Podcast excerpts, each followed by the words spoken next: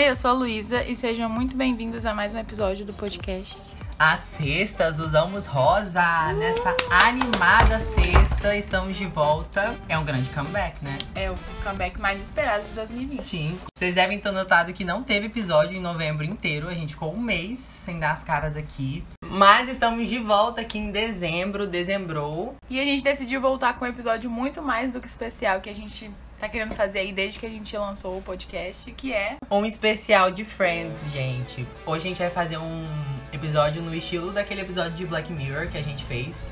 Onde cada um elegeu um top 5 e aí a gente vai meio que debater aqui os nossos episódios favoritos de Friends.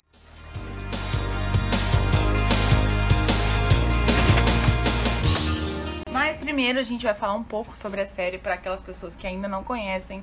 E toda a nossa relação especial com essa série, né? Porque afinal a gente ama muito, senão a gente nem estaria trazendo episódio só sobre isso. Friends é uma sitcom americana criada por David Crane e Martha Kaufman e apresentada pela rede de televisão NBC entre 22 de setembro de 1994 e 6 de maio de 2004, com um total de 236 episódios. A série gira em torno de um grupo de amigos que vivem no bairro Greenwich Village, na ilha de Manhattan, na cidade de Nova York. O programa já foi transmitido em dezenas de países e as reprises de seus episódios continuam com boas audiências. O seriado arrecadou seis prêmios Emmy, incluindo na, um na categoria Emmy do Prime Time para melhor série de comédia, um Globo de Ouro, dois SEG Awards e 56 outros prêmios, com 152 nomeações. E essa série então se consagrou aí aqui no Brasil é, em várias eras, desde o seu lançamento. Primeiro porque ela sempre passou na televisão paga. E anos depois foi se consagrar com jovens porque ela entrou no serviço da Netflix.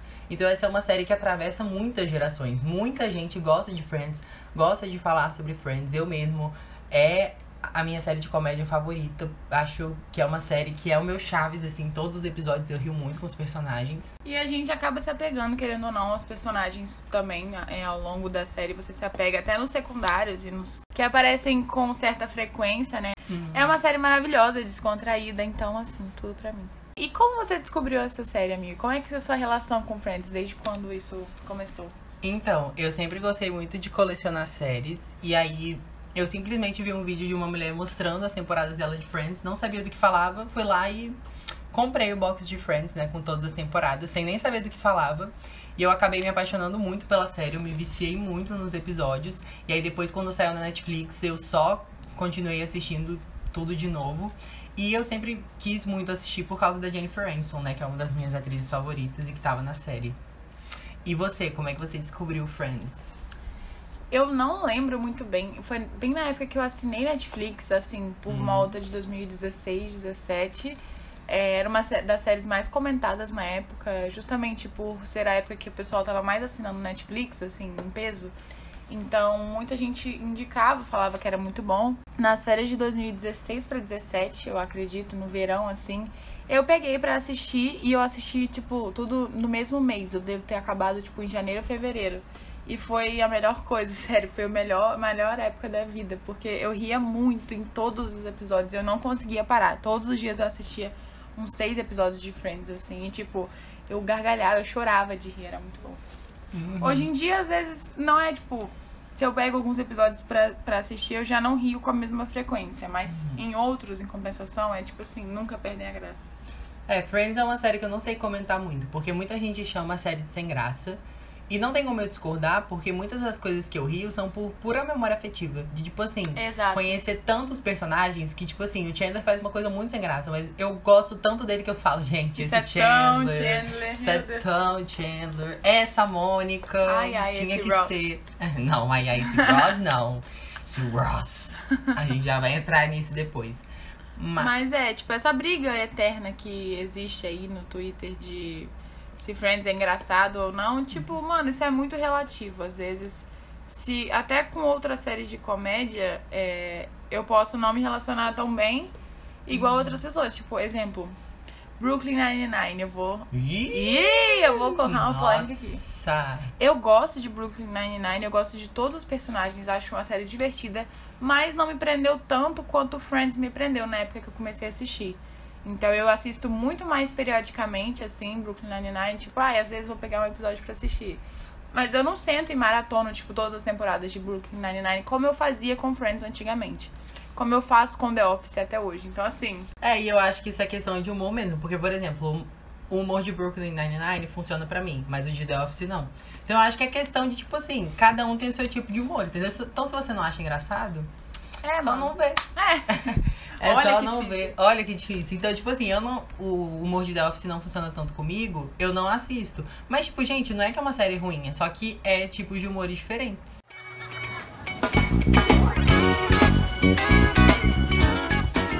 Pra não perder o costume, é claro que a gente vai falar algumas curiosidades sobre a série. Não que vocês não saibam antes, né? Porque, gente, já foram feitos tantos vídeos de curiosidades sobre isso. Mas a gente veio falar algumas das que a gente achou mais legais, assim, sobre a nossa série, né? Antigamente, Friends iria se chamar Insomnia Café. É, antes do piloto ser comprado pela NBC, os criadores tinham o nome Insomnia Café em mente para batizar o famoso seriado. Após a compra, o nome mudou para Friends Like Us, mas antes de ir ao ar, eles mudaram para Friends e ficou assim pra sempre. Todos os nomes são ruins. Sim, Os tre- Gente, Friends é um nome de série que é tão genérico. Sim. É tão. Não dá pra entender. Tipo, é um nome muito ruim, na minha opinião. É um, que- é um especial de. Friends. Mas o nome, gente. Produtores é, queriam um sétimo personagem mais velho, além dos seis amigos, né? Então, tipo assim, eles meio que iam trazer um personagem que era. Eu acho que ia ser tipo a personificação daquele personagem que tem na primeira temporada, né? Que é aquele velho do, do andar de cima. Que ele ia Aham. encher o saco deles. Uma curiosidade bem interessante é que a Jennifer Aniston quase não entrou no elenco porque ela já estava cotada para outra série da CBS. Ela era a favorita para poder interpretar o papel da Rachel, mas ela já tinha feito alguns episódios dessa outra série que acabou não indo ao ar. Gente, imagina Friends sem a, Je- a Jennifer como Rachel, tipo, Ai, eu acho que ela combina muito com esse personagem. Tipo, não poderia existir. Tem até um boatinho de que, tipo, ela tentou pro papel da Mônica e a Courtney Mônica. tentou pro papel da Rachel, né? Mas, nossa, não ia ser, sabe? Elas combinam muito com o personagem delas. nossa, assim, a Courtney como Mônica é tipo só perfeito. Sim. Que antes de ir ao ar, é, o elenco fez uma viagem pra Las Vegas. Essa viagem, ela é muito interessante, porque, tipo assim, eles fizeram essa viagem pra Las Vegas, os seis, com os produtores da série. E, tipo assim, é, meio que tinha esse negócio de trazer os, os Friends, não só como personagens engraçados, mas como personagens atraentes, personagens que todo mundo queria ser. Por isso que a gente vê personagens tão padrões, né? A gente não tem nenhum personagem que é fora dos padrões. E eles moram num apartamento muito lindo, no centro da cidade, então, tipo, era pra ser uma vida almejada. E nessa viagem de Las Vegas, os produtores falaram pra eles, tipo, vocês aqui estão vivendo basicamente os últimos momentos de anônimos, porque a partir de amanhã vocês vão ser as pessoas mais cobiçadas, as pessoas que todo mundo quer ser.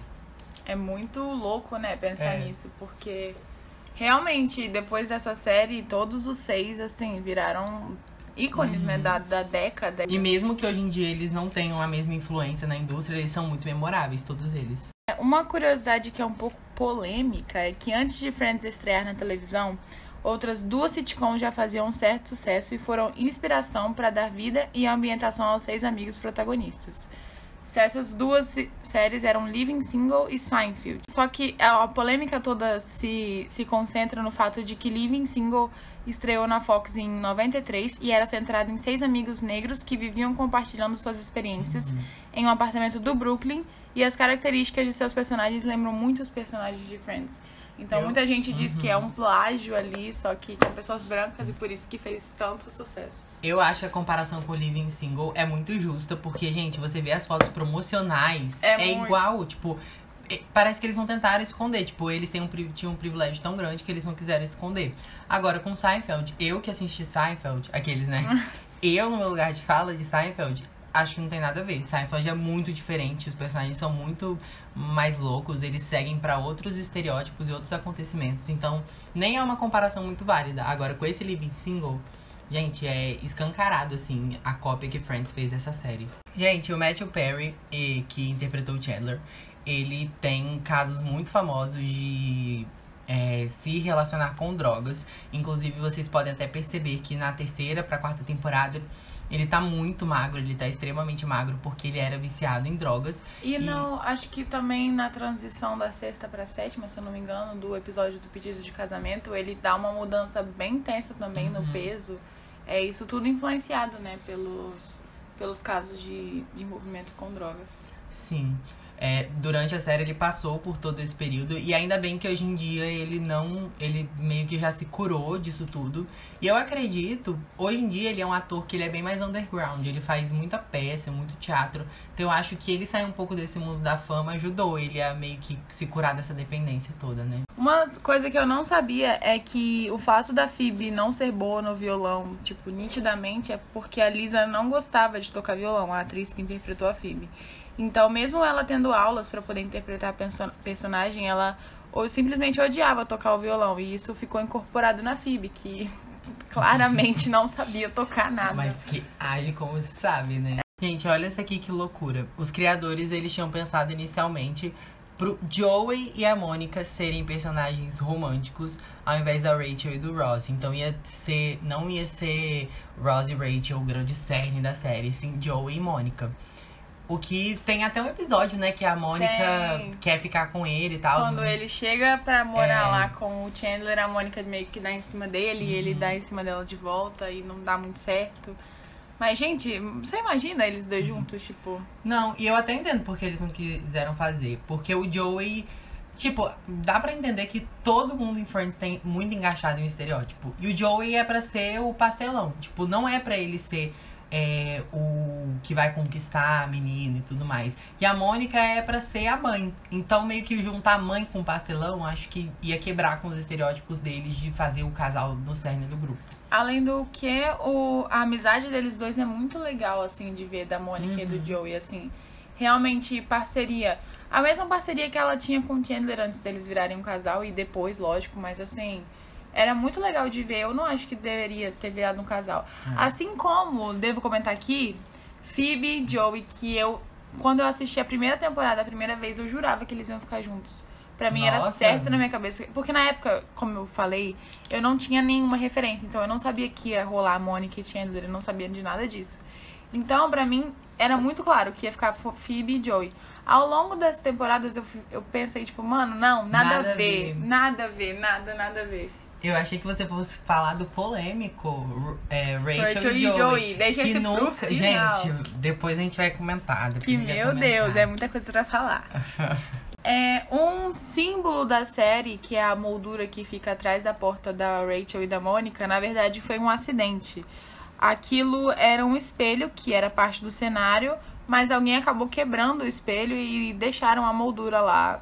Na, o cenógrafo prendeu a moldura na porta e acabou que virou um símbolo da série total, assim. Você vê aquela uhum. moldura atrás de uma porta violeta e você já sabe que é, tipo, Friends. Pra quem não sabe, muitas das piadas feitas em Friends não estão no roteiro. Tipo, é o roteirista que vai lá e fala no ouvido do, do, do, do ator. Tem até alguns erros de gravação de Friends que a atriz vai lá e fala: Ah, eu tava falando meu diálogo, aí o diretor parou a cena e falou: Por que, que você não fala isso? E aí vira uma piada super engraçada. E isso acontece que não tava no roteiro do Ross falar o nome da Rachel ao invés de falar o nome da Emily. O que é uma coisa muito doida, porque isso muda totalmente a trama, a da, trama série. da série. Foi que, na verdade, é, o Ross tinha uma fala que ele falava: é, Emily, o táxi está esperando. E na hora, o ator do Ross, né, o. Esqueci o nome dele agora. De tão... David. David. David... Isso aí mesmo, gente. Ele falou, Rachel, vem, o táxi está esperando. E aí os diretores acharam essa confusão tão intensa que eles falaram, vamos pegar e botar no roteiro. E aconteceu e a clássica cena. I accept you, Rachel. Aquele que o Emily. Ross... Mano, nessa cena, Gente. eu fiquei com... eu fiquei muito surpresa, meu Deus. Nossa, fiquei... só o meme da Pepita.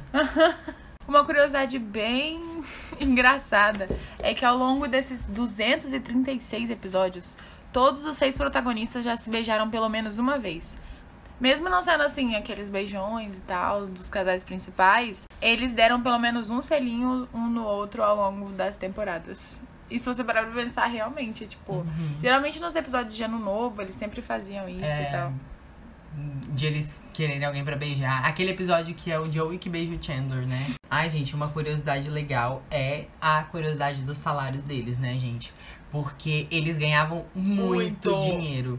E eles eram de uma sitcom que não era comum, assim, se cobrar tanto dinheiro. Porém, gente, eles negociaram o cash principal, o salário deles. E na última temporada, eles estavam chegando a receber mais de um milhão por episódio. E tiveram 17 episódios na última temporada. Uhum. Gente, Ou seja... 17 milhões de dólares só em uma temporada de Friends. Uhum. Aí você pergunta, gente, por que eles não fizeram mais nada?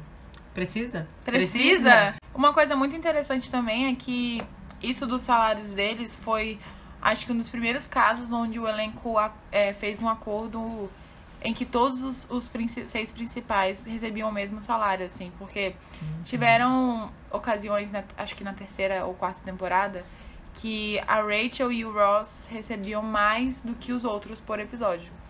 E aí eles, numa reunião de renovação de contrato, eles né, concordaram em abaixar os seus salários pra poder, tipo, ficar todo mundo igual. E a partir daquele momento, todos eles ganhavam igual por todos os episódios. Que é o justo, né, gente? Porque Lógico. a participação deles é muito igualitária. Exato, porque eles não queriam que ninguém se sobressaísse no elenco, assim. Uhum. É, mesmo que no início a gente fique naquela trama de Rosie e Rachel e nananã, tipo, eles têm a participação igual na série. Não tem como você, tipo, falar que alguém protagonizou mais do que outro. E eu acho isso muito legal. Gente, uma coisa muito louca é que numa entrevista com o comediante Kevin Nealon, a Lisa Kudrow, que interpretou a Phoebe, disse que nunca viu os episódios da série. É, ela falou: Eu nunca vi a série, eu deveria. É, na entrevista, ela também revelou certa dificuldade em interpretar a Phoebe e afirmou que quem a ajudou nessa fase foi Matt LeBlanc, que interpreta o Joey. É, porque ela passou tanto tempo da vida gravando que na hora, tipo. Eu não imagino nenhum deles tendo pegado pra assistir depois a série inteira, assim. Mas eu acho que na primeira temporada eu vi uma entrevista que eles falaram que todos eles se reuniram e assistiram os episódios. Mas, gente, na primeira temporada eles estavam entusiasmados, né? Olha, a gente tá Lógico. na TV. Agora, gente, na nona temporada, a Jennifer Aniston já tava. Ih, desliga, Desliga. tira isso, troca de canal. Até porque, pra gravar um episódio de 22 minutos, eles levavam cerca de, tipo, 6 horas, 5, 6 horas, tipo, por episódio. Então, assim, eu saía saturado Sim. do trabalho, não querendo mais olhar pro episódio. Ah, é, gente, vocês devem saber que um casal muito famoso de Hollywood foi a Courtney Cox e o David Arquette, né? Que se conheceram aí no Pânico. E eles. Você falou pânico, eu imaginei pânico na Band. eles conheceram no filme Scream. e aí eles se casaram. E pra homenagear a Courtney Cox, eles mudaram o nome de todos os protagonistas pra Arquette, porque a Courtney tinha pedido pra botar o nome de casada dela na abertura, eles botaram o sobrenome de todos em um episódio. Eu Acho lembro que- disso quando eu assisti, eu fiquei, ué, por que, que tá todo mundo com É. esse nome Arquette? Que isso? A gente não entendeu, mas Mas. foi uma homenagem pra Courtney. E pra tristeza de todos, eles já se separaram, então assim. Ela foi com o nome Arquette em todas as temporadas de Friends. Porém, o profissionalismo fala muito mais alto, porque, gente, eles vão fazer Scream 5 como Sim. um casal. Agora que a gente já falou um pouco sobre as curiosidades e fatos engraçados, vamos pros questionamentos, né, sobre a série. Assuntos polêmicos e opiniões Ih, pessoais. Nossa, Uepa! isso antes do episódio. Lança, o- lança o efeito aí, DJ. Vamos lá, eu começo com uma pergunta. Aquelas. É. É bate, Bate, como é que é o da Marília? bate bola, jogo rápido. É. Personagem favorito. Ai, é, é realmente bate bola, jogo rápido? É... O meu personagem favorito é o Chandler. O meu são Chandler e Mônica. Os meus. Ai, pode falar dois? Aqueles. Não, eu vou falar dois porque eu não consigo escolher, gente. Chandler e Mônica são, tipo assim. A definição da minha personalidade está nos dois. Na minha opinião, pelo menos. Personagem que você menos gosta. Dos seis Dos protagonistas. seis. Não vale Oh, falar tipo, ai, oh. Gunter, não. Que todo mundo detesta dos seis protagonistas. ah, Ross. Ah, eu também. Todo Apesar, mundo, né? apesar de que eu não concordo com muitas das atitudes do Ross. Mas ele, eu acho ele muito engraçado. Eu também. Eu gente. rio muito nas cenas do Ross, eu não posso negar. Eu rio. Ele, eu acho ele muito engraçado, velho. Não dá, não dá. Vamos falar de Ross então, já que a gente tá nele? Vamos. Gente, eu não gosto do Ross. É realmente um personagem que eu não consigo gostar porque ele pisa muito na bola, gente, em todos os assuntos. Tipo, todos eles pisam na bola em algum momento, mas parece que em todo episódio ele pisa na bola e ele é simplesmente arrogante, chato. Porém, gente, o ator que faz ele, que eu sempre esqueço o nome, porque eu não faço questão, porque eu não gosto do personagem, é o David o quê? David, David Schwimmer. Gente, ele é muito bom. As caras e bocas que ele faz. sério. Eu tava assistindo aquele episódio pra fazer esse podcast, eu tava assistindo alguns episódios. E eu assisti aquele que ele convida a Charlie, que é a namorada dele, ex do Joey, Uhum. e o Joey e a Rachel pra jantar. E ele faz margaritas. E ele fica, I'm fine! ele, aquele que o Ross está bem. Ai, esse episódio é muito bom. I'm fine! E, E ele ele, fica bêbado. É, Gente, my fajitas! Véi, eu Ele muito! é, gente, ele, o ator é simplesmente muito engraçado. Nossa, ele é, ele é muito bom, é muito bom. O Nag. É isso aí, né? Pivot! Pivot. Pivot. Enfim, é. Então é isso. A gente não gosta do Ross, mas a gente gosta muito do ator dele. Uhum. Então, por isso que a gente ri bastante com as cenas dele. Melhor casal e pior casal. Melhor casal, Monica, Monica Chandler. Chandler, Pior ah. casal, Ross e Rachel. Gente, quem go... da primeira vez que eu assisti, eu chipava. Mas a segunda, gente, eles são muito tóxicos. Gente. A primeira vez que eu assisti, eu tinha 13 anos, gente. Então, me perdoa. Outro casal muito bom é Mike e Phoebe, né? Ah, eu gosto. Tipo, esse é um casal que eu acho meio, tipo... É. Ok. Foi um bom final pra Phoebe. É. Foi, um, foi um bom partido pra Phoebe. Uhum. Porque, gente, é muito bizarro, assim. Apesar da Phoebe ser toda alta astral, leve, é... a história de vida dela é muito pesada, Uhum. mano. Muito pesada. E ainda tem a Úrsula, a irmã gêmea dela.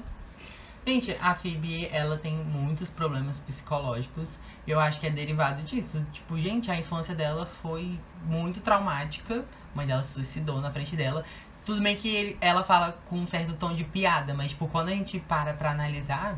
É, exato. Porque o clima da série é esse, né? De, de piada. E ainda mais porque a Phoebe era uma das personagens mais pra cima. Ela sempre tava, né, fazendo todo mundo rir. Ela sempre tava sorrindo. Mas, mano, se você parar pra pensar, tipo, a mãe dela se suicidou. Ela morou na rua por muito tempo. Muito doido, assim, ver como ela lida com a vida dela, se você parar pra pensar. Principalmente porque ela tem duas profissões, né, gente? Ela é Ela massagista E, e cantora. cantora. Tópico. Rachel, mimada ou não? Sim, mas ela evoluiu ao longo da Uhum. série. Isso é uma coisa muito boa que dá pra ver. Gente, olha. Não. Tópico aberto aqui. A família da Rachel, velho. Toda. Todo mundo é um lixo Me irrita. Todo Rachel. mundo me irrita na família Nossa. da Rachel.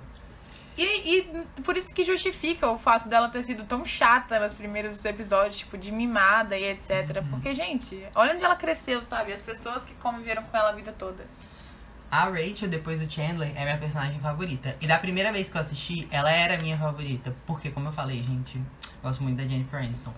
Mas, gente, é porque ela é a personagem que mais evolui, ela é a personagem que mais muda. Quando começa a série, ela é uma pessoa completamente dependente, mimada, e que não sabe fazer nada. Ela não sabe fazer nada, ela não sabe fazer um café, ela não sabe guardar o dinheiro dela, e ela não entende, tipo, sobre independência, independência financeira.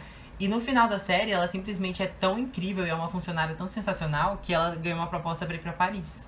Então, Que ela tipo, joga fora por causa de outra pessoa. na- bem. pera, mui- depois a gente vai abrir esse tópico, mas é porque é um tópico também bem polêmico. Mas, tipo, ela é muito incrível. Ela superou uma coisa que era horrível pra ela mesma, que era ela. Exato, exatamente. Dá pra ver nos episódios, por exemplo, no episódio que é do flashback, que faz o flashback de três anos atrás, lembra? Uhum. É, onde mostra que a Rachel era totalmente superficial, ela andava com pessoas que não estavam nem aí pra ela. Tipo, ela era totalmente. Ela é o estereótipo da Patricinha. E ela já, tipo, já era adulta, tá ligado? Tipo, ela ia casar. E ela não ia casar com uma pessoa que ela gosta, tipo, sabe? Ela não tava vivendo uma vida que ela gostava. E a gente foi vendo ao longo das temporadas que ela cresceu muito, ela se descobriu muito como pessoa e no final ela já tava num lugar onde ela se sentia bem com ela mesma, entendeu? Ela era feliz realmente. E ela tava tão disposta a fugir das amarras dela que tudo que ela pegava pra fazer, até coisas bobas, ela fazia com muita disposição. Tipo, ela considerava, esse é meu trabalho, isso é importante pra mim, e ela fazia até o final. Exato. A gente viu ela começando a trabalhar na cafeteria, depois indo Sim. pra Bloomingdale's e depois indo pra Ralph é? Lauren. É. Cara, ela foi trabalhar na Ralph Lauren, gente. Então, assim, gente. Gente. Tópico, casais nada a ver. Pra mim, Nossa. Richard e Mônica. Você achava nada a ver? Eu não Mais achava uma coisa a ver pra eles ficarem pra sempre. Mas eu É. achava momentâneo ok. É, até. foi, foi importante pra história, de É. certo modo. É. Tô pensando em mais alguém. Agora, um nada a ver, gente, foi o Joey e a Rachel. Ai, mentira! Gente, quem gosta? Quem gosta Eu. disso? Você gosta disso? Não, é- Sabe o que É difícil aconteceu? falar. É porque eles estavam sem ideias. Eles falaram, gente, a gente precisa de um acontecimento. Eles botaram isso. Só que, gente, nada a ver. nada a não, ver. eu acho que o casal de Joey e Rachel foi importante pra mostrar que o Joey não era só o estereótipo de mulherengo e ai, cara galinha e que não, não liga pro amor e essas coisas. Porque a relação que ele tinha para com a Rachel era muito bonita de ver. Tipo, ele realmente gosta muito dela, ama muito ela. Como ele não tinha ainda se relacionado com ninguém. Porque o Joey só, tipo, era só de ficar uma noite e, e é isso. Então ele nunca tinha se aprofundado muito com ninguém antes, como ele se aprofundou com a Rachel. Afinal, eles viviam juntos no mesmo apartamento todos os dias. Então era muito mais uma relação. A relação deles foi construída muito mais na base da amizade, óbvio, do que, tipo, na base de sexo e essas coisas. Então foi muito legal ver esse lado dele e eu acho que foi importante pra mostrar isso. Ai, tipo assim, eu entendo, mas eu não concordo. Eu acho que, tipo assim, não tem pra mim o personagem ser uma coisa oito temporadas. E aí, do nada, o Joey é o melhor pai do mundo. Ele é a melhor pessoa do mundo. Gente, ele foi esse mulherengo por oito temporadas e mais. Eu acho que isso foi ruim porque, tipo, eles moravam juntos, mas a série pegou, tipo, ai, não, um homem e uma mulher morando juntos, não, eles não podem ser amigos, eles ah, têm que isso namorar. tem, tem esse peso Tipo também. assim- Olhando pra esse lado, eu também concordo. Tipo, de não. É, fazer parecer com que não seja possível que exista essa amizade entre homens e mulheres sem eles se tornarem um casal. Até É. porque já tinha acontecido isso com Monica e Chandler, então. sim. Tipo assim, é, não foi a pior coisa que aconteceu na série, obviamente. Até porque eles não ficaram juntos depois. É. Mas eu, eu acho que foi uma decisão que, tipo assim, os roteiristas falaram, gente, a nona temporada. Acabou a ideia. Alguém tem alguma ideia aí pra, pra ferver a mente dos fãs? Ai, a Joey e o Rachel. A Joey e o Rachel. o Joey e a Rachel nunca namoraram, né? Nossa, polêmica. Aí botaram. Mas, tipo, não foi horrível, mas também não é um casal que eu gosto. é, eu não sei se eu gostaria que eles tivessem ficado juntos pra sempre. Teria sido melhor que Ross e Rachel? Com certeza, mas.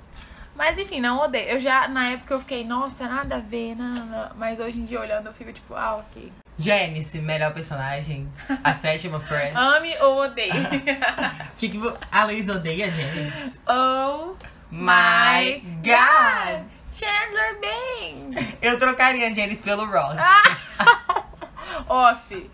Off. Gente. Tiraria gente. o Ross da série e botaria a Janice. O que vocês acham da Janice? Eu acho a Janice um personagem que funcionou muito bem pra proposta dela. Todos os episódios. Teve um episódio que a Janice nem apareceu, que é o episódio do Nag, inclusive.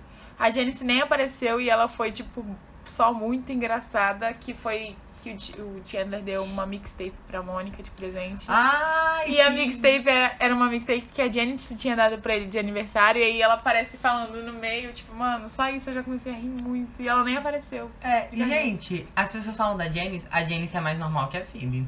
Eu acho. A Janice só é excêntrica, tipo, do jeito de Sim. falar e tal. Mas é, ela é uma pessoa meio doidinha, gente. Quem não Ela tem é amigo assim? louquinha. Ela é assim mesmo, doidinha. Mas eu acho que o grande problema dos Friends com a Janice é que, era, que ela não era tão padrão assim. Sério? Ah, eu acho que eles faziam bullying com ela, na minha opinião. Eu, se ela, eu queria ter a Expondo a Janice. verdade. Eu queria ter a Janice como amiga. Eles tinham essa oportunidade, não tiveram. Pra mim é isso. Tópico aberto. Gunter era obcecado pela Rachel? Ai, Gunter é um porre, gente. Gente, gente. Ele era muito obcecado pela Rachel, mas às vezes eu acho que ele era muito obcecado por fazer parte daquele grupo e por ficar no lugar do Ross, porque ele tinha um ódio infundamentado do Ross. Sim, era exatamente só, só É. pelo ciúme da Rachel que, tipo, não fazia sentido. Gente, tem tanto motivo pra não gostar do Ross, ele pegou logo esse. Pegou logo mais irrelevante. É. e vai ter que superar. Ah, ah, ah. Quem é o personagem mais chato de Friends e por que o pai da Rachel? Aquele chato, mano, que cara chato. É o pai da Rachel mesmo, Luísa. Concordo com você. Gente, que cara chato. Meu Deus do céu, que cara chato. Aquele episódio que o Ross vai jantar com a Rachel e ele. E o Ross deixa a gorjeta pra pessoa e ele. Você tá me chamando de é pão um, duro? Ele é um lixo, velho. Ele não deixa gorjeta pra pessoa do restaurante. Não, e o Ross deixou a gorjeta e ele. É. Você tá me chamando de pão duro? Sim. Uhum. Caso não Se a carapuça serviu. Mano, mas o que eu detesto desse homem é que ele não É faz um, um esforço pra ser agradável. Não faz. Pra ele, ele é assim, e todo mundo tem que se esforçar pra agradar Sim, ele. só Tipo, porque ele é rico. Ai, lembra quando ele teve um ataque cardíaco? Foi tão bom. Aqui eles estão brincando. Brinks. Mas ele é muito chato, velho. Ele é insuportável.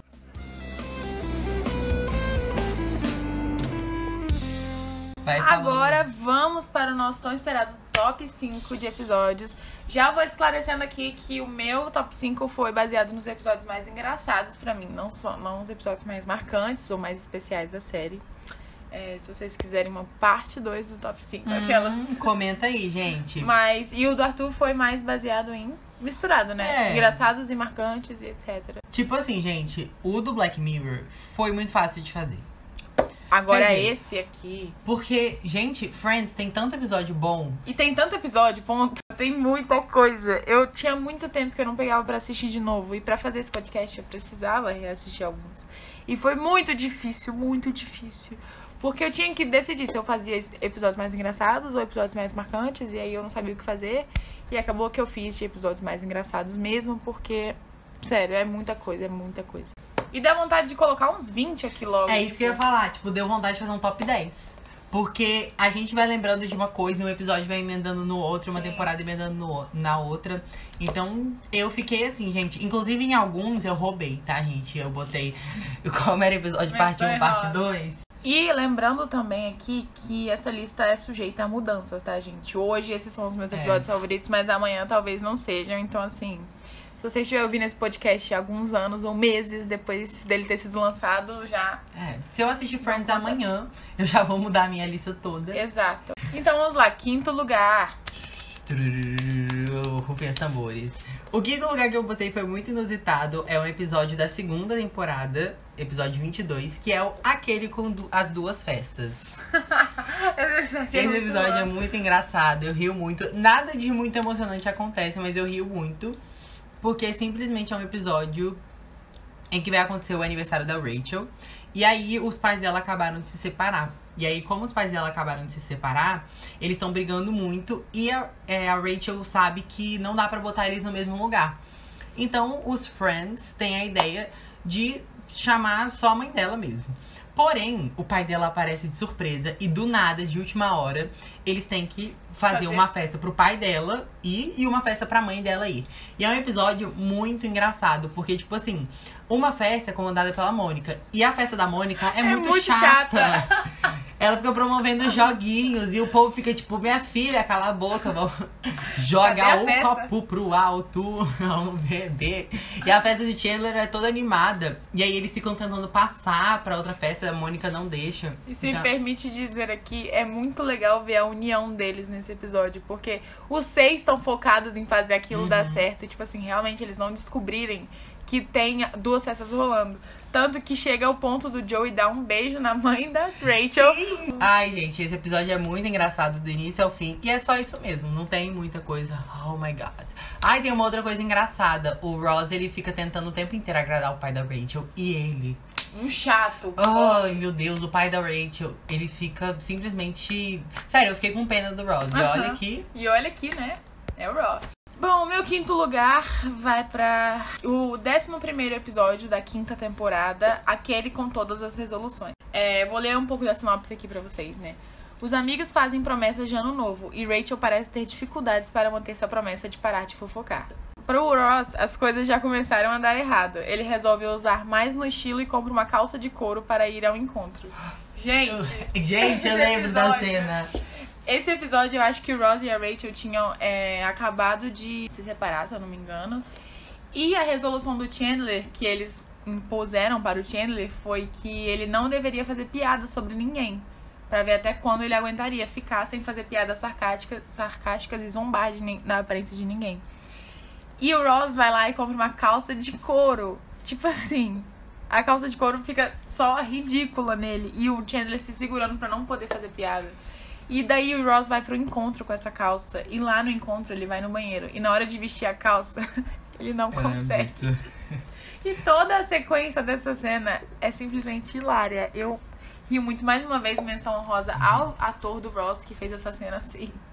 Ficar muito engraçada. E ele liga pro Joey e o Joey tenta ajudar ele. E ele passa talco, creme. E, mano, essa cena é muito boa, muito boa. Esse episódio me lembra muito aquele episódio de iCarly, que a Sam faz uma promessa que ela não vai xingar mais o Fred. E é uma promessa valendo dinheiro. E aí é- o Fred ele fica fazendo o tempo todo a Sam xingar ele. E ela não pode, porque senão ela tem que pagar ele. É exatamente o que acontece com o Chandler. E assim, dá pra refletir bastante da gente ali. Porque se fosse eu no lugar dele, eu também ia ficar muito Sim. Ah, e duas coisas que eu me identifico. fofoca. e, e fazer piada com os outros.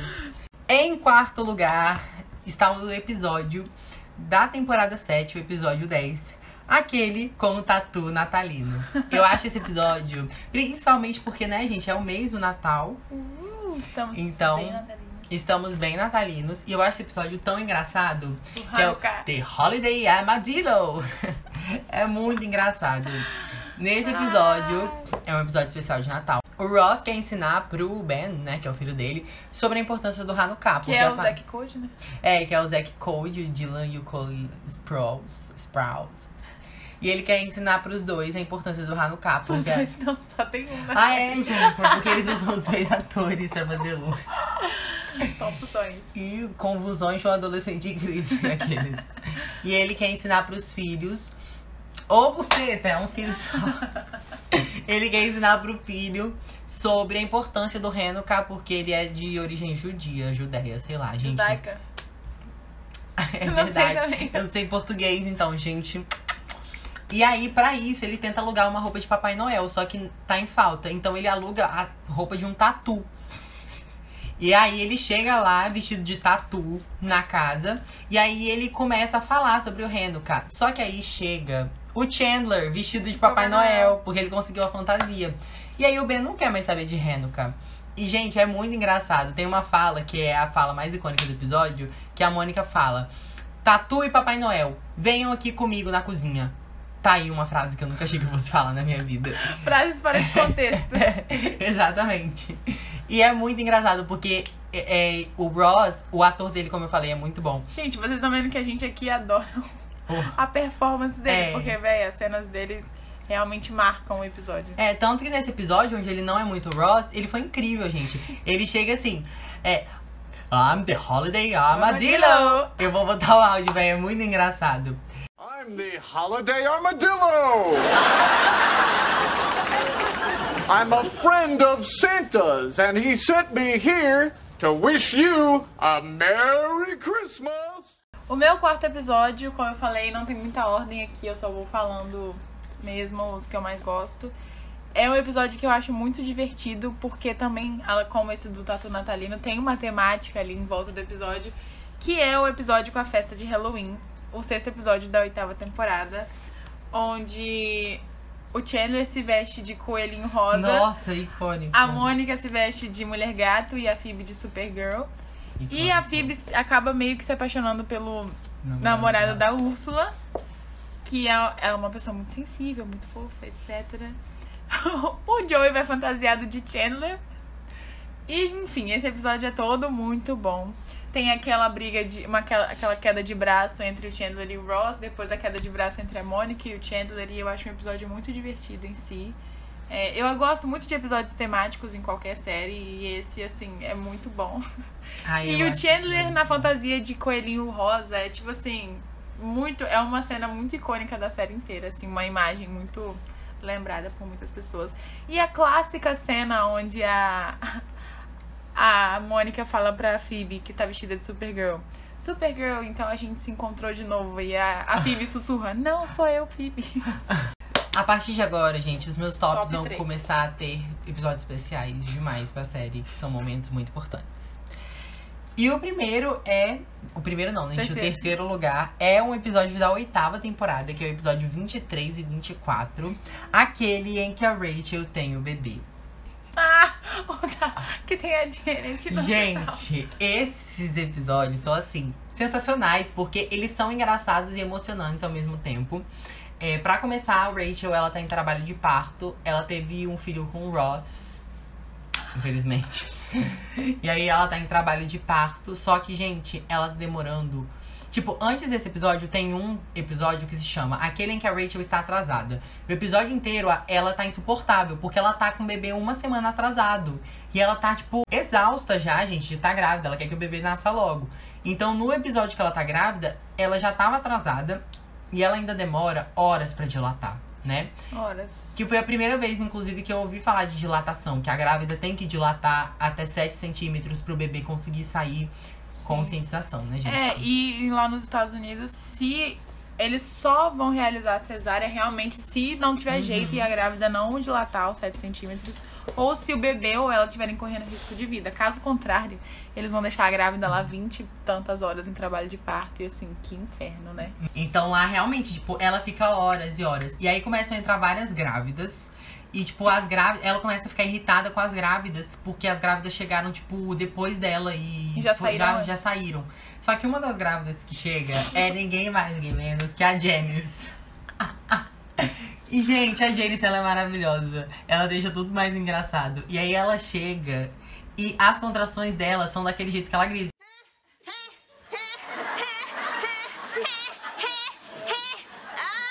Sid, you lucky deaf bastard. Te- Tem a famosa frase que é No uterus, no opinion. Eu acho que é, nesse episódio. Mas tem uma cena que é muito engraçada. O Ross tá tentando ajudar ela a ter o filho, que eles estão já na mesa pra ter.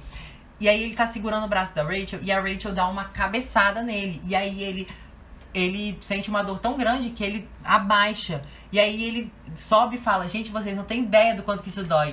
e E ele tá falando com a Rachel que tá parindo um filho. E aí a médica e a Rachel param o parto e olham pra ele, tipo.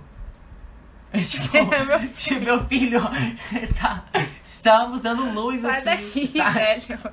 Então é muito bom. Fora que tem todo o fuzuê, né? Do, do Joey tá é, ali querendo a Rachel. E aí o, o Ross tá com o anel pra dar pra ela. Então tem todo esse fuzuê. Porque, Nossa, eu lembro. Eu sofri muito nesse episódio, meu Deus. porque na verdade o Ross tá com o anel. Só que aí o Joey, sem querer, pega o anel e abre o anel assim. E aí todo mundo acha que é isso mesmo. Tipo, ele pediu a Rachel em casamento. Eu lembro todo um disso, meu. Deus. Que confusão que foi Então é um isso. episódio incrível, gente. É um episódio com emoção, com risadaria e com Janice. Muito bem, final de temporada mesmo, Uhum. né? O meu terceiro lugar vai para aquele com o assalto. É, 15 episódio da temporada 9. Onde o Chandler consegue um estágio de pu- numa agência de publicidade. E ele tem que se adaptar aos novos. Porque ele trabalha com estagiários, então são pessoas jovens e ele é a única pessoa velha lá no meio. É, o Joey quer fazer audição para um papel e aí ele descobre que se ele atuar prestes a fazer xixi, ele vai atuar bem melhor, né, na, no gosto do diretor. E o plot twist desse episódio maravilhoso, que é quando o Ross descobre que o assaltante que roubou seus quadrinhos quando ele era a criança era, na verdade, a Phoebe. Ai, gente. E tudo que sucede dessa história nesse episódio é só muito engraçado e até a conversa que eles têm sobre isso, né? Sobre a diferença de infância deles e como foi a vida. Porque o Ross, gente, ele é, ele é, ele é imbecil, ele não, não, não ouve o que ele fala. Tipo, ele. A famosa consciência de classe, o Ross não tem. Então, tipo, ele reclamando lá que ele foi assaltado e tal. E a Phoebe falando, tipo, não, as suas revistinhas me ajudaram muito. Eu aprendi muito com as suas revistinhas do. Acho que era Capitão. Capitão ecológico. É, alguma coisa assim, geo, geológico, sei lá. É, Então é muito, é muito bom esse episódio. eu adoro a discussão social que tem nesse episódio. E é o episódio que fala claramente da diferença que tem do crescimento deles. É muito Sim. bom. Gente, o meu segundo lugar é assim, o momento mais impactante, o momento que mais pessoas se lembram da série. Porque é o momento que mais me dá raiva do Ross, eu mais quero que o Ross parta Exploda. dessa pra melhor.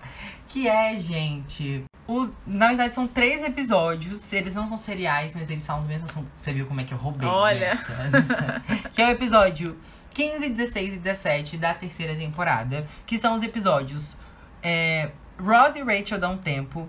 Aquele é, da manhã seguinte e aquele sem a viagem de Ah, esqui. onde tudo começou. Ai, We were on a break. break. Eles estavam ou não estavam dando tempo? Depende muito. Vamos falar. Mas assim, tudo começa porque a Rachel ela está num novo trabalho que tem a ver com o que ela quer fazer no futuro. Moda. Então ela tá muito focada. Simplesmente aquele trabalho ela precisa manter e ela precisa fazer tudo certo. E é o dia do aniversário de namoro dela com o Ross. Só que o que, que acontece? A Rachel, ela fala, Ross, não dá pra eu passar o aniversário com você, eu tenho que trabalhar, eu tenho que ir pro meu emprego porque eu tenho que fazer acontecer. E o Ross, ele tem uma ideia de ir lá no escritório dela, enquanto ela está trabalhando, fazer um piquenique pra ela, um café pra ela e tudo mais. Tipo assim, isso é odiável? Não. Porque o que ele pensou foi até uma coisa fofa. As intenções foram boas. Mas, tipo assim, quando você pensa em fazer isso pra uma pessoa, você pensa, essa pessoa tá ocupada. Então eu vou levar uma comida rápida, vou dar um beijo, vou falar, te amo e tchau, entendeu? Trabalha aí, eu trouxe a comida. Porque você tem que ir pensando que o que a pessoa tá fazendo é importante. Ele foi, tipo assim, quis que ela desse atenção pra ele. Ele botou fogo no escritório dela. E, tipo assim, é uma cena que eu tenho ódio dele, mas que eu acho engraçado. Porque, como eu falei, é o David Schwimmer e ele é muito maravilhoso. Aquela cena dos. Who wants cuscuz? E ele sacudindo o negócio, tipo. Gente, Para, pelo amor de Deus. sai daí. E ele tenta a todo custo fazer esse jantar. Porém, a Rachel fala: sai daqui, velho, eu tô trabalhando. Tipo, e ela não tá sendo grossa, porque é o emprego dela. Quando eles voltam pra casa, eles têm uma discussão e o Ross fala na cara dela: é só um emprego. E tudo bem, o emprego dele pra ele não é só um emprego. Tipo, ele Exato. poderia até falar isso se ele pensasse que o dele é só um emprego. Mas não, tudo que ele fala sobre paleontologia, que é um assunto insuportável, ninguém quer saber, ele fala como se fosse a coisa mais incrível do mundo. E quando é sobre a Rachel, é tipo. É "Ai, só um emprego." E pra ela não é só um emprego, é tipo a chance da vida dela. Pô, a menina ficou trabalhando um tempão no café até ela conseguir se estabelecer. E quando ela finalmente consegue trabalhar numa coisa que ela gosta, numa coisa que faz ela feliz, é só um emprego. Sim, Vai e ela tem cu. essa fala, tipo. Finalmente eu tô fazendo uma coisa que eu ligo, que eu importo realmente. Você fala que é só um emprego. E aí a Rachel ela fica tão magoada com isso que ela decide dar um tempo. E aí, gente. É, eu vou falar, antes da gente começar o assunto do We Were on a Break, eu quero falar que é uma diferença muito, muito grande dos casais, por exemplo, lá nas temporadas pra frente, o Chandler e a Mônica, de novo naquele dia da mixtape, é, eles não puderam passar o dia dos namorados juntos porque a Mônica estava trabalhando. Então os dois decidiram comemorar o dia dos namorados em outro dia. E ponto, sabe? Não teve discussão, ela tava trabalhando e ponto. E a Mônica também trabalha com uma coisa que consome muito do tempo dela. A gente já viu isso durante a série. Às vezes ela trabalha com pessoas horríveis, com pessoas chatas, mas é o que ela ama fazer. E o Chandler nunca desrespeitou isso, não, que eu me lembre, pelo menos. Então, assim, sabe, mano, o, o, o que me incomoda no Ross é que ele faz as coisas tão. Uma tempestade num copo d'água. Ele realmente é a pessoa que faz um estardalhaço num assunto que poderia, sabe, não E é por isso que eu falo que, tipo assim, muita gente fala: ah, não é o casal Ross e Rachel que é tóxico. É a representação que é tóxica. Mas não é a representação, porque tem representações que são de casais não tóxicos. Então, tipo assim, é um casal que, tipo, gente, o cara simplesmente não conseguiu entender uma coisa que é importante pra ela. Sabe? Eu concordo exatamente com isso. Tipo, você não tem que criar estardalhaço. Tipo, você tem que entender outra pessoa pra você estar num relacionamento. E nem, nem é como se fosse uma grande coisa, gente. É só um dia. Você É. pode comemorar no outro dia, no outro, no fim de semana, sei lá. Tipo, não foi. Não era motivo, É. sabe, pra ter virado tudo que virou. Agora, uma carreira. Exato. Mas enfim, virou e eles estavam ou não estavam numa, dando uma pausa. E aí o que aconteceu, né, nos outros episódios? Conta aí. Então, aí depois que eles dão um tempo, o que acontece? O Ross, ele vai é, pra um bar com o Joey Chandler e ele acaba ficando com uma menina. Por quê? Porque ele tenta ligar pra Rachel, só que ele ouve a voz do Mark no fundo. E ele tem ciúmes infundamentados do Mark. A gente vai descobrir depois que o Mark sim queria ficar com, com a Rachel, mas ele só revela isso depois. Tipo, ele só revela isso depois. E a Rachel, ela é amiga do Mark, porque é o cara que tá no escritório dele. Então o Ross tem o ciúme de um homem que tá no escritório da Rachel. Ele ouve a voz de- dele. E a Rachel aceitou a ajuda do Mark porque ela tava muito vulnerável e ele ofereceu ajuda pra ela. Então ela ficou sem graça de recusar. Ela foi até o aparta ele foi até o apartamento dela e Ross ouviu a voz dele em uma ligação. E por isso ele ficou com outra mulher. Eles estavam ou não em um aí tempo? ele já perdeu, pra mim, É. aí ele já perdeu a razão, Sim. porque ciúme é uma coisa normal em todos os tipos de relacionamento. Agora, o Ross leva, é como eu falei, o Ross leva as coisas pra outro patamar, assim. Ele ficou com ódio e simplesmente chutou o pau da barraca. Sobre os termos técnicos, eles estavam ou não em um tempo? Gente, eles obviamente estavam em um tempo porque a Rachel falou com todas as letras. Nós estamos dando um tempo. Só que, gente, o que ele fez não foi justificado nisso, mas só depois ele tentou justificar nisso porque era a única justificativa que ele tinha. Então, tipo assim, eles estavam em um tempo, eles estavam em um tempo. Só que o Ross, ele simplesmente ficou com uma mulher por vingança. Exato. Ele simplesmente teve ciúme de um cara que tava na casa da Rachel, sendo que, tipo assim, gente, isso é muito sexista. A gente sabe hoje em dia que é muito sexista você impedir homens de ter amizades com mulheres e vice-versa. E o Mark nunca ia tentar nada, porque, gente, o Mark ele é muito decente, tá? Tipo, ele gostava da Rachel, mas ele nunca ficou, tentou ficar com ela à força, pelo que eu me lembro, posso estar E nem enganado. nesse momento, quando ela tava vulnerável, sabe, não aconteceu. Se essa fosse a justificativa, a Rachel poderia ter tentado algo com o Mark também. E não foi o que aconteceu. E ela não fez isso, tipo, ela não tentou nada com o Mark. E olha que ele já tinha ouvido a voz do Mark. Ela só, tipo, ai, tchau, Mark, e tudo mais. Ela não se vingou de nada. E tanto o Ross sabia que ele tava errado de ir correndo atrás de uma mulher, tipo, duas horas depois que ele teve uma briga, que no outro dia, no outro episódio, que é aquele com o dia seguinte, ele tenta, ele fica 10 minutos do episódio tentando encobrir o que ele fez. Por que, que ele tentaria encobrir uma coisa que ele acha que tá certa?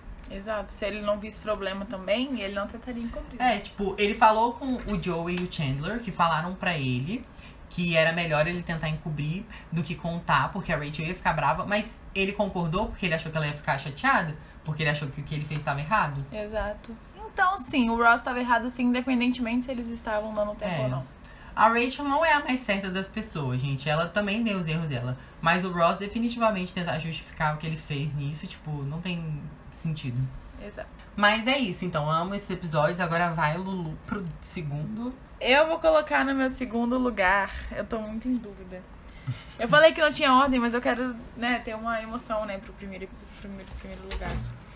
Eu vou colocar no meu segundo lugar um episódio que me diverte muito. É, é engraçado, mas eu acho mais divertido, assim. É o negócio que você falou de apego emocional. Eu tenho muito apego afetivo com esse episódio.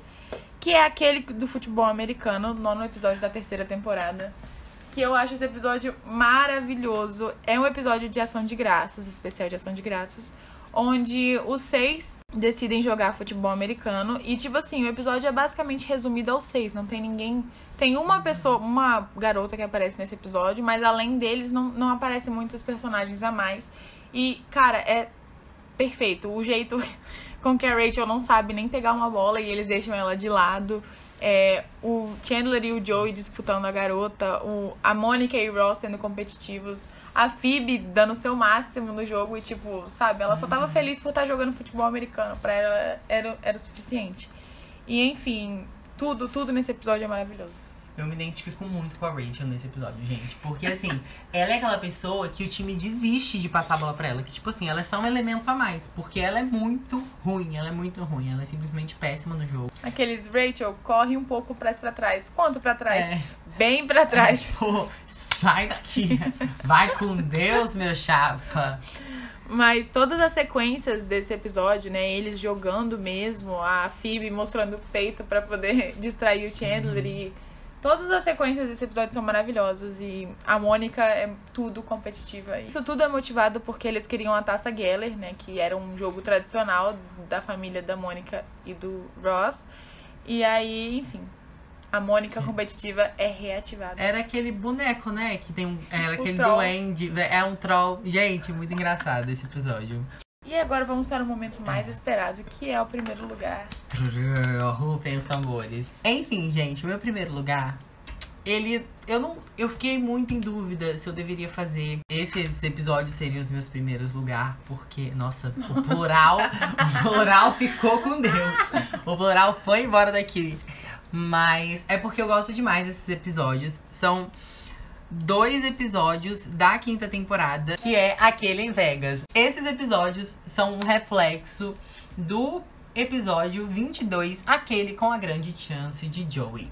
O que acontece? No episódio 22, o Joey teve uma chance de, de gravar um filme em Las Vegas.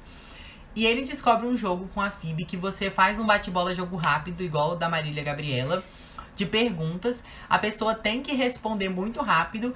E aí, é, Tipo assim, é um jogo meio que pra decidir uma coisa. Ele começa a perguntar qual a sua cor favorita? Azul. É, quantos anos você tem? 15. E a pessoa vai respondendo rápido, rápido, rápido, até que pergunta. É, uma, a pergunta-chave da questão, tipo, ah, por qual caminho você quer ir? Pela esquerda. E aí eles tomam essa decisão. Numa dessas perguntas, o Joey pergunta pro Chandler: Você acredita que meu filme vai dar certo? E o Chandler: Não. Eles brigam e o Chandler sai do carro. E aí o Joey vai sozinho pra Las Vegas. Chegando lá, o filme dele não dá certo. E ele tem que trabalhar num cassino como um daqueles animadores, assim. No episódio 23 e 24, eles vão pra Las Vegas. Porque o Chandler, ele quer se redimir com o Joey. Ele quer é, ver o amigo dele. Então todo mundo vai junto pra Las Vegas, gente. Todo mundo se enfia na viagem. O que eles não sabiam é que o Joey tava trabalhando, né? Sim. Eles tomam esse, esse susto. E, gente, esses dois episódios são muito engraçados. Por quê? Porque a, é, o Ray, a Rachel e o Ross, eles vão depois. E, gente, eu amo quando o Ross e a Rachel não namoram. Porque eles são muito engraçados, juntos, mas, tipo, juntos como amigos. Porque eles meio que ficam se provocando o tempo inteiro. A cena deles, a sequência deles no avião indo pra Las Sim. Vegas é maravilhosa. Por Deus. Eles ficam tentando se zoar, se provocar. Então é muito engraçado, tipo, quando eles são só amigos.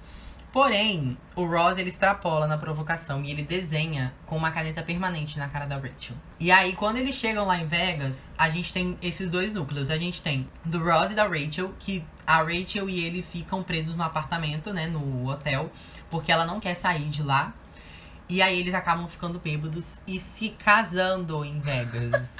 é, tipo, muito engraçado. E aquela cena que eles saem lá. Da capela. Hello, Miss, Mrs. Rachel. Rachel. Hello. Mr. Ross. Ross. Gente, é muito engraçado. Não, o melhor é que o Chandler e a Mônica já estavam certos que eles iam se casar. E quando Aham. eles chegam na capela, tem lá os dois saindo com a cara pintada e casados. Aí tem esse outro núcleo, que é a Mônica e o Chandler veem que é o momento certo deles se casarem. É, no caso, eles já tinham decidido que eles queriam isso ali naquele momento, porém não ali mesmo, sabe? Então acho que é um momento muito bonito, onde eles têm muito companheirismo. É, ela tenta ali achar uma coisa azul, uma coisa emprestada e uma coisa nova, então, tipo, pra se casar. Então é muito engraçado e é muito bonito ao mesmo tempo. Eu gosto muito desse, desses episódios por causa do Chandler e da Mônica. O meu episódio número um é um episódio que eu rio só de lembrar, porque eu lembro de quando eu assisti esse episódio a primeira vez, que eu ri muito, assim, de gargalhar na minha barriga doer, porque realmente eu não tava esperando que fosse se tornar o que se tornou, que é aquele em que Ross fica doidão, o nono episódio da sexta temporada. Mais um episódio especial de Ação de Graças, onde os pais do Ross e da Mônica vão ao jantar de Ação de Graças na casa da Mônica. Só que eles ainda não sabem que o Chandler e a Mônica estão morando juntos. E aí, nisso, a Rachel se dispõe a fazer uma sobremesa de Ação de Graças. Que Gente. não dá que não dá nem um pouco certo. Icônico. O Joe e o Ross estão querendo sair logo de lá pra poder ir na festa da roommate do Joey, que só ia ter meninas lindas, gostosas. E, enfim, tudo nesse episódio é muito engraçado, inclusive o ápice do episódio, que é onde a Mônica e o Ross começam a soltar segredos um sobre o outro.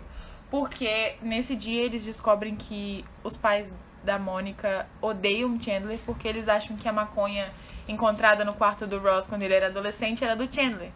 E aí a Mônica força o Ross a contar a verdade, né? Pra ele não ficar mais com ódio do Chandler.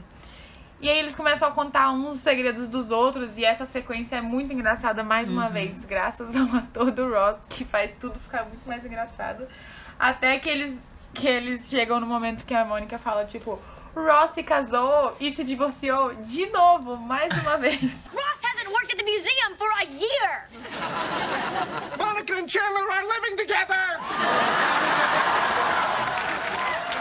Ross married Rachel in Vegas and got divorced again. Mas nesse episódio, essa sobremesa, ela ficou icônica também, clássica, né? Tipo, que do nada é geleia eu e não aí do nada é ter- carne. Aí a Rachel começa a soltar, eu não deveria ter colocado bife na sobremesa. E todo mundo, tipo, não diga, Rachel. Eita, não tem alguma coisa tipo, nossa, isso tem gosto de pé. E aí o Joey tá lá, tipo, comendo de boa. É, geleia? Bom. Bom. Carne? Bom. Bom. Isso? Bom. Gente, tudo nesse episódio é muito, Ai, muito gente, bom. eu amo esse episódio também. Boa Ele é escolha. perfeito. Gente, e a gente fez duas listas com muitos episódios bons. Diferentes, e diferentes, foi bem distinta a nossa lista, É. bem diversa. Até que a gente não escolheu um. A gente não escolheu nenhum É. comum, eu acho. Mas eu acho que eu fiquei muito feliz. Eu gosto muito de Friends. Eu gostei muito de ter gravado esse episódio. Sim, foi Eu falaria. Horas, desafio. horas. Mas o podcast não é sobre Friends, né, gente? O contexto. Infeliz... Infelizmente.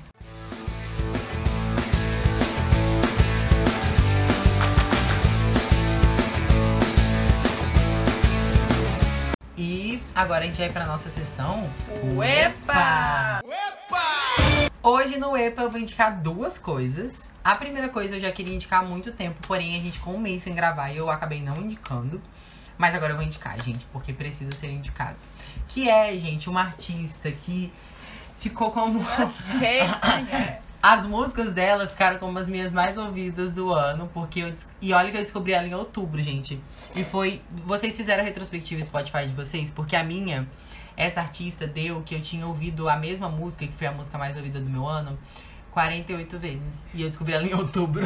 Então, assim, eu estou viciado, que é a Hannah. É, a Hannah, ela é meio flopadinha, mas. Gente, ela é muito talentosa. Ela tem um álbum chamado Hannah Driel, que é um álbum que tem toda essa pegada tecnológica. É, sabe aqueles animes cyberpunk, assim? É exatamente a pegada das músicas dela. É, e ela produz e canta e faz tudo no álbum. Tipo, tudo do álbum é ela que faz. Então, é um trabalho incrível. As músicas são maravilhosas. Ela não tem muitos seguidores. Eu acho que ela não tem nem 100 mil seguidores. Mas ela tem o aval da Lady Gaga, o que é um aval muito importante, né, gente? Uma das pessoas que seguem ela e que já participou da live dela é a Lady Gaga. E pra quem gostar do álbum dela, Hannah Driel, que tem várias faixas maravilhosas, ainda tem no canal dela uma sequência de várias lives que ela fez, porque ela produziu os vídeos, em as músicas em live stream. Então ela passa oito horas trabalhando nas faixas dela. Isso, tipo, me inspira muito, porque é, é uma coisa que ela faz, que ela trata com tanto carinho e tanto cuidado, a ponto de ficar oito horas trabalhando naquilo e fica perfeito no final. Então, recomendo muito. E a segunda coisa que realmente tem a ver com esse episódio é uma série estrelada pela Lisa Kudrow, que eu assisti só a primeira temporada, mas tem duas, que é a série The Comeback. Essa série tem muito a ver com a Lisa Kudrow, porque a Lisa Kudrow, depois do papel de Phoebe, ela não ficou mais famosa por nada. Tipo, famosa, famosa mesmo. E The Comeback é uma série que veio depois de Friends, uma série da HBO, sobre uma estrela de sitcoms que fez um papel muito famoso em uma sitcom e que agora não faz mais nada e que tenta emplacar em qualquer papel. E é uma série muito engraçada porque é muito sobre a Lisa Kudrow, é muito sobre a história dela, mas ao mesmo tempo é ela fazendo outra personagem. Só que meio que se conflitua, porque, tipo, é uma série meio que feita num formato pra enganar, sabe? Pra ser meio documental. Só que não é tanto porque ela é uma outra personagem. E você vai ver os perrengues que ela passa pra tentar voltar a ser famosa. E ela é uma pessoa muito white people problems. Tipo assim, é, derrubam a parede de troféus dela. E ela tá tipo, derrubaram minha parede de troféus. Oh meu Deus, oh meu Deus. E ela, tipo, tem uma empregada latina e ela trata a empregada, tipo, vai, pega isso pra mim, não sei o quê. Então ela é muito filha da puta. E ao mesmo tempo, tipo, é uma série que. Ela é uma série sobre mesmo é, protagonistas de sitcom que agora são flopados e é de comédia. E eu acho muito bom The Comeback ser flopado, porque é sobre isso, sabe? Tipo, a Lisa Kudrow tentar fazer uma série sobre ela ser flopada e a série ser flopada. É tipo, tá tudo no conceito. Então é uma série maravilhosa, tem só duas temporadas. A primeira é ótima, é muito engraçado. E quem gosta do trabalho da Lisa, ela tá incrível também. Gente, nessas últimas semanas aí de novembro, é, teve um lançamento muito especial, que foi o álbum B do BTS. Calma, calma, calma, não sai desse podcast ainda. Luísa Muita gente. Muita gente não gosta, não simpatiza muito com o gênero de K-pop, mas, mas esse foi um álbum bem pessoal e bem intimista, né, do, do BTS, é, falando bastante claramente e explicitamente sobre é, esse período de isolamento social e distanciamento social e tá numa pegada bem mais tranquila, bem mais de boa. Então, se você gosta de, desse gênero já de pop e essas coisas, tem tem músicas para vários gostos nesse álbum, apesar de serem sete músicas, seis músicas, não me lembro agora. É, então, vale a pena dar uma conferida, na minha opinião. A minha música favorita é Telepathy e Blue and Grey. Blue and Grey é uma música linda. Então, assim, vale muito a pena conferir se você tem interesse, sei lá, despretensiosamente. É, inclusive Life Goes On está em primeiro lugar na Hot 100 da Billboard dessa semana. Então, assim, quem incentivo maior do que esse? E quem falar mal da minha amiga só porque ela tá falando de K-pop, eu vou pegar o arroba e vou sujar o nome, tá, gente? E é E é isso. isso. E, E, é tá isso. tudo bem também. Tá tudo bem ser K-popper, gente. O que não tá tudo bem é o preconceito. Eu lacro. Lacrei, para, pisa menos. E foi isso, gente. Espero que vocês tenham gostado do podcast de hoje. Estavam com saudades? Eu estava com saudades. Ah, eu tava com muita saudade de ouvir esse podcast maravilhoso. Tava com muita saudade de gravar o podcast, porque é uma conversa muito gostosa que a gente tem. Ai, que gostinho Ai, gostoso, que a vida que tá acabando. E vamos de falar nossas redes sociais aqui. Vamos sim. No Instagram eu sou arroba luísa underline HC. No Instagram e no Twitter eu sou arroba tubigby e no YouTube eu sou Arthur Bigby. Vai lá conferir. As redes sociais do podcast são underline cestas rosas no Instagram e arroba cestas rosas no Twitter. E o nosso e-mail é podcast.acestasudamosrosa, tudo junto, sem grase, arroba gmail.com. Mandem um e-mail, mandem uma DM no Instagram, falem com a gente, se comuniquem. E logo mais, gente, tem mais esse mês, tem muita coisa gostosa, muita coisa deliciosa, muita coisa show, muita coisa show de bola, muita coisa incrível. Stay safe. Stay safe, usem a máscara, usem álcool em gel. Exato, porque a quarentena não acabou, apesar de parecer. Então foi isso, gente. Até o próximo episódio, até semana que vem. Até semana que vem e.